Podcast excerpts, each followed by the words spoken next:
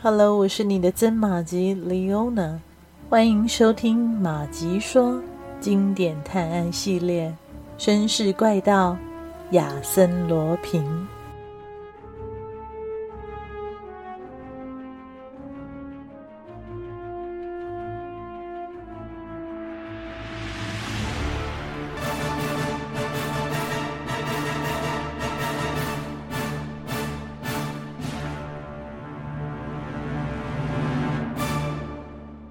两个年轻人相视，沉默着，满心的犹豫和不安。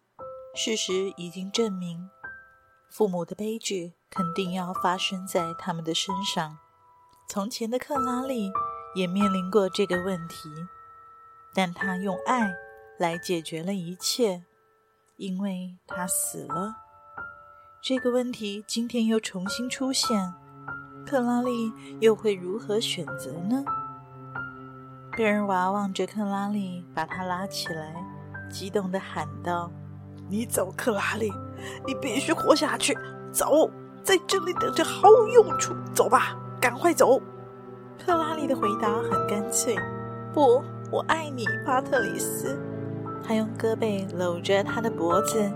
贝尔娃迟疑了，他按捺住内心的激动，决心一定要救她出去。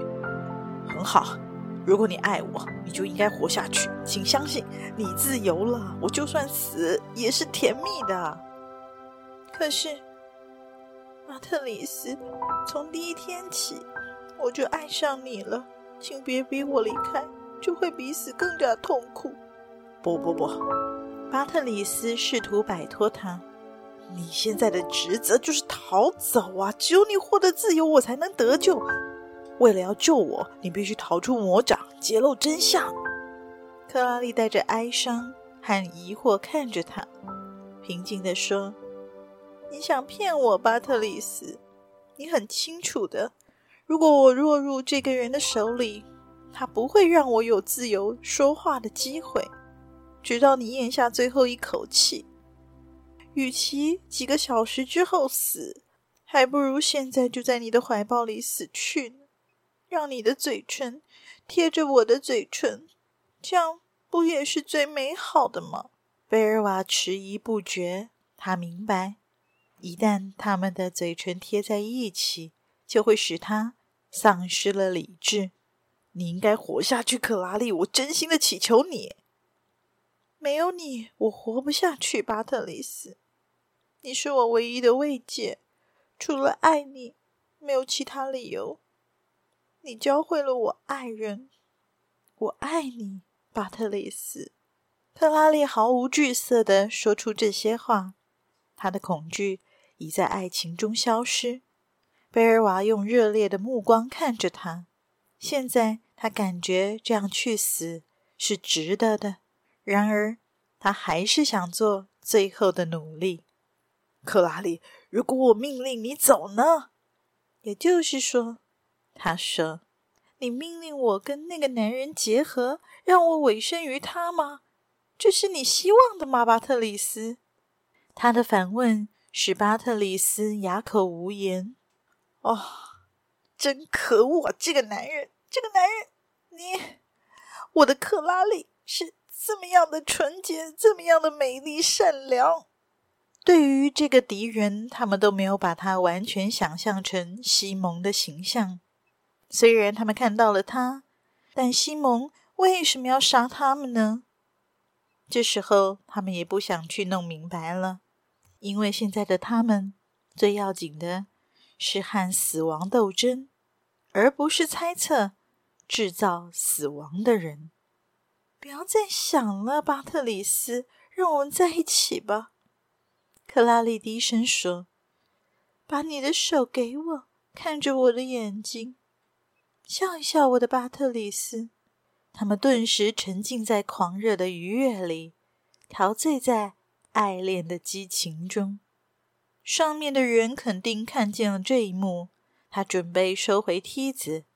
贝尔瓦猛地拉住梯子，但挂在天窗上的绳梯挂钩脱落了，贝尔瓦摔了下来。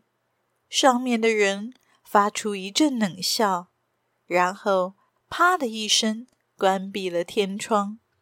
贝尔瓦愤怒地站起来，怒不可遏地开了两枪，打碎了两块玻璃。他跑到门窗前，使劲地拍打着，屋子里突然陷入了一片黑暗。敌人把天窗的百叶窗放下了，遮得严严实实的。贝尔瓦和克拉丽就像盲人一样，在黑暗中摸索着，他们的手终于碰在一起。请别离开我，我的巴特里斯！克拉丽哀求着。我在这里，别怕，我们不会被分开的。贝尔瓦抽出一只手，掏出枪。瞄着天窗透光的地方开了三枪，可是百叶窗是用金属加固的，紧密牢固。这时连透光的缝隙也不见了。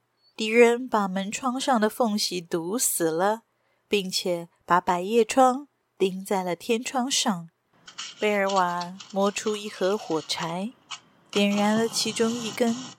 把克拉丽领到他父亲写着遗言的护壁板前，然后从口袋里掏出铅笔，弯下腰，在空白处写了起来：“巴特里斯·贝尔瓦与未婚妻克拉丽同时死于西蒙·迪奥多基斯的谋杀，一九一五年四月十四日。”当他写完以后，又看见他父亲写的几行字，歪歪扭扭的：“窒息而死，缺氧。”最后一根火柴棒已经熄灭了。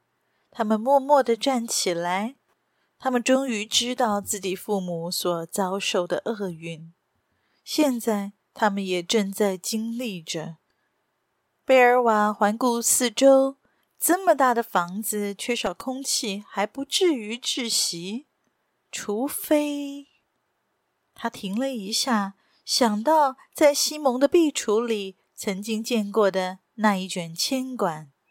西蒙只需要把管子埋设在墙内，将屋顶上的煤气管道接到厨房里的煤气表上，只要这么一个小动作，就足以让他们煤气中毒。窒息而死，事情正一步步的朝向敌人设计的那样发展。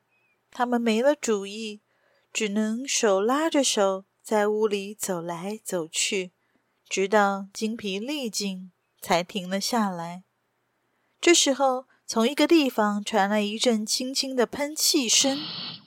他们明白，这声音是来自上面。就是从煤气孔喷嘴里传来的。他们都不说话了，坐在大沙发上，意识也开始一点点的模糊起来。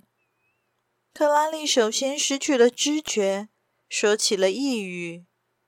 贝尔瓦觉得克拉丽慢慢的从他的胳膊中滑脱，他也仿佛。和他一起来到了一个光明灿烂的无底深渊之前，他们飘呀飘的，轻轻的，毫不费力的飘向一个快乐的地方。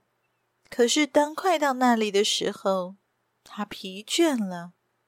克拉丽从他胳膊上下沉的速度加快了，光明的天空变得阴沉，他整个身躯。